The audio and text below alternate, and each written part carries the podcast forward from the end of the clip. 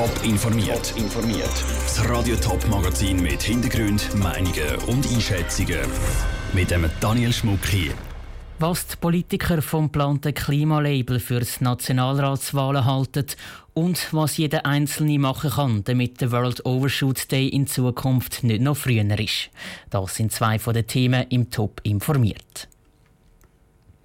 Bei den nationalen Wahlen im Herbst sollen alle wissen, welcher Nationalratskandidat hinter den Forderungen der Klimajugend steht.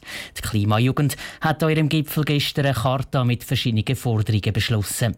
Nationalratskandidaten, die diese Charta unterschreiben, kommen das Klimalabel über. Wer sie nicht unterschreibt, kommt auch kein Label über. Der Raphael Wallimann hat nachgefragt, wie diese Idee bei den Politikern ankommt. Vier Forderungen von der Klimajugend sollen die Nationalratskandidaten unterschreiben. In der Schweiz soll der Klimanotstand ausgerufen werden. Bis 2030 braucht es netto null Treibhausgasemissionen. Es braucht Klimagerechtigkeit, also dass der CO2-Ausstoß gerechter aufgeteilt wird. Und zum Schluss braucht es einen Systemwechsel, wenn diese Forderungen nicht umgesetzt werden können. Für Irene Kählin, grüne Nationalrätin, ist es klar, dass sie die Charta unterschreibt. Und sie findet ein geschickter Schachzug von der Klimajugend. Ich glaube, gerade bei der Mittepartei ist es eben sehr wichtig, dass die Klimajugend eine klare Übereinkunft über gewisse Zielsetzungen einfordert, weil man sonst sich schnell kann ein grünes Mäntel oder ein klimafreundliches Mäntel anlegen kann. Aber dann, wenn es wirklich darum geht, klimafreundliche Forderungen zu unterstützen, wenn man dann immer anders stimmt, dann äh, hat man sozusagen versagt. In so einer Mittepartei ist der Zürcher GLP-Nationalrat Martin Bäumli. Er will die Klimakarte nicht unterschreiben.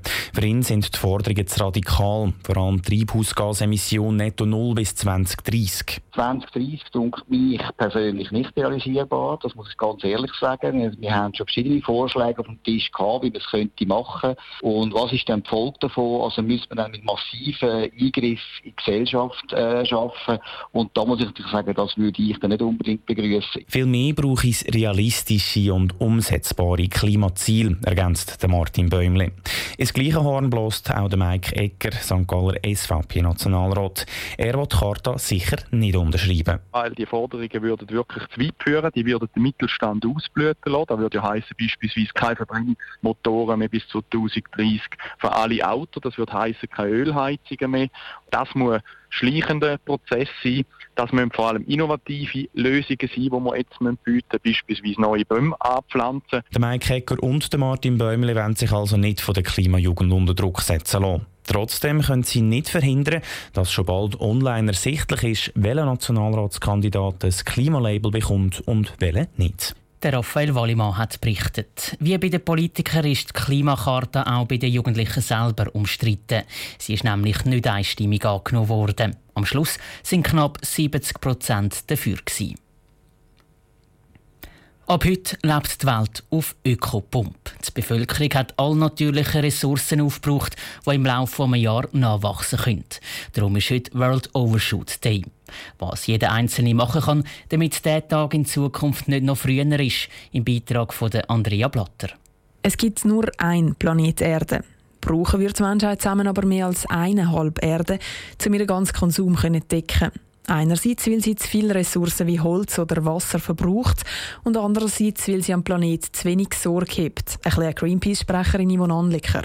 Wir reden von den natürlichen Ressourcen, die nachwachsen. Das ist Wald, das ist Wasser, aber auch das ist unsere Luft, also die Luftqualität und das hat sehr starken Zusammenhang mit unserem Ausstoß von CO2. Die Schweiz ist dabei eine der grössten Klimasünderinnen. Der Overshoot Day der Schweizerinnen und Schweizer war nämlich schon Anfang Mai, also fast drei Monate früher als der weltweite Durchschnitt. Die Schweizerinnen und Schweizer fliegen viel mehr als der Durchschnitt oder als unsere Nachbarländer. Wir fahren Autos, die überhaupt nicht nötig wären, die auf unseren Strassen umfahren. Wir kaufen viel Lebensmittel ein und schiessen aber auch wieder viel Lebensmittel fort. Neben Food Waste, Autos oder Flugzeugen ist zum Beispiel auch die Fleischproduktion eine riesige CO2-Schleuder, sagt Susanne Petrone vom WWF Schweiz. Es gäbe darum ein paar einfache Sachen, die sich jeder und jede fragen können. Kaufe ich mit Plastik ein? Kaufe ich Fleisch ein? Kaufe ich Fertigprodukte? Auch wenn man nur entscheiden würde, nur dreimal die Woche Fleisch zu essen, das würde zum Beispiel den ökologischen Fußabdruck bereits um 20 Prozent reduzieren. Oder zum Beispiel nachhaltig produzierte Kleiderposten. Die Kleiderindustrie produziert nämlich mehr CO2-Ausstöße als die ganze Flug- und Schiffsbranche auf der Welt zusammen. Und dann ist es vor allem wichtig, dass jeder und jede den Ernst der Lage sieht. Nur so ist es möglich, um den World Overshoot Day im Kalender wieder gegen Kinder zu verschieben. Der Beitrag von Andrea Blatter. In den 60er Jahren haben die Ressourcen einmal noch für ein ganzes Jahr gelangt von der Welt. Seitdem ist der World Overshoot Day immer früher im Jahr. Bevor die Politiker ihren Wahlkampf für die nationalen Wahlen so richtig lancieren, gönnen sich die meisten noch ein paar Wochen Ferien. Bevor sie in die Ferien gegangen sind, hat sie unser Bundeshauskorrespondent Christoph Leisibach ins Kreuzverhör genommen. Den Anfang machte Thomas Saschi von der SVP, der Chef der grössten Fraktion im Bundeshaus. Wenn Sie am Morgen aufstehen, Herr Eschi, was gibt es bei Ihnen normalerweise zum Frühstück? Ich bin jemand, der häufig einen Kaffee trinken und dann ein bisschen später im Tag etwas Richtiges essen. Wann sind Sie das letzte Mal Velo gefahren? Das war vor ein paar Wochen. Der beste Film, den Sie je gesehen haben? Uh, da gibt es ganz viel. Der Party, aber auch Titanic und andere Klassenschlager habe ich gerne gesehen. Wer putzt bei Ihnen daheim? Das mache ich selber. Familie und Beruf unter einen Hut bringen, das heisst für Sie? Das Privatleben ist sicher etwas, das man gut muss managen muss als Mitglied des Parlaments, jetzt auch als Fraktionschef seit eineinhalb Jahren.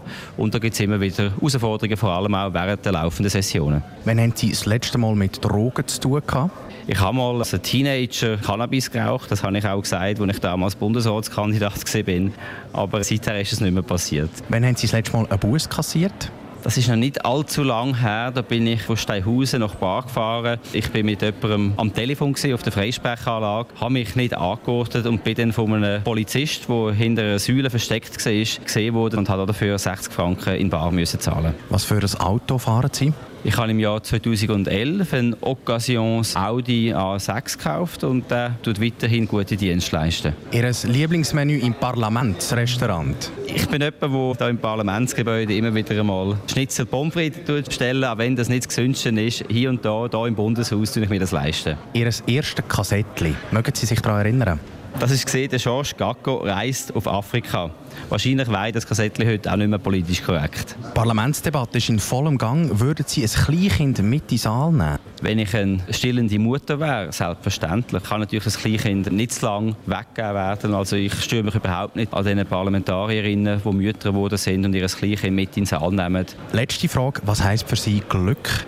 Als Politiker dürfen arbeiten da sehe ich ein Stück weit äh, auch einen Lebenszweck, etwas können erreichen mit der eigenen Arbeit. Der Thomas Aschi, Fraktionschef der SVP im Kreuzverhör mit dem Christoph Leisibach.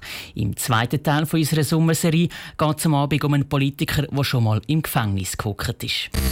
Top informiert, auch als Podcast. Mehr Informationen gibt es auf toponline.ch.